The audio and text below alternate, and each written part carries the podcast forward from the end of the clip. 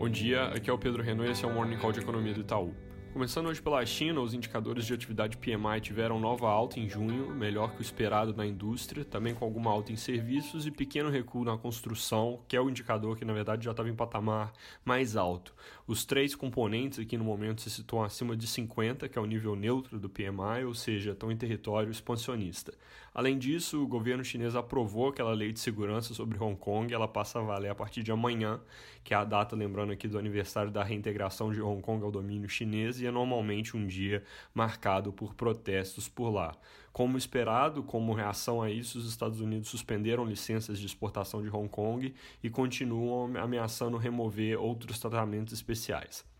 Na Europa, houve alta forte do consumo na França, ele teve melhora rápida com relação à mínima. O mês de abril tinha tido um fundo do poço ali com consumo um terço abaixo do mesmo período do ano passado. Em maio, o país não fechou 100% desse buraco, mas ficou apenas 8% abaixo no ano contra ano. Então, mais um sinal de continuidade da retomada global, inclusive em um setor, consumo, que acaba sofrendo mais que outros por causa de isolamento e também da queda das rendas das famílias. Aqui no Brasil, o jornal Globo traz a principal notícia dessa manhã, de que o presidente Bolsonaro deve fazer um anúncio oficial na quarta-feira sobre a prorrogação do auxílio emergencial em mais duas parcelas de 600 reais, que é o modelo que o Congresso vinha defendendo, inclusive não precisa passar de novo pelas casas se for nesses moldes, isso em vez da transição escalonada de 500, 400 e 300 que o presidente chegou a mencionar algumas vezes. Nas nossas contas, o custo adicional dessa extensão deve ser 80 bilhões de reais reais, eles já estão contemplados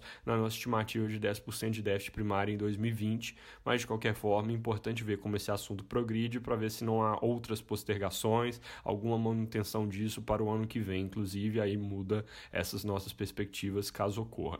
Na parte econômica, ontem saiu o CAGED de maio, ele teve resultado bem menos negativo que o esperado, destruição de 330 mil empregos formais no mês, um número forte, mas enquanto a nossa projeção era queda de 700 mil e o consenso de mercado era um tombo maior ainda, de 950 mil.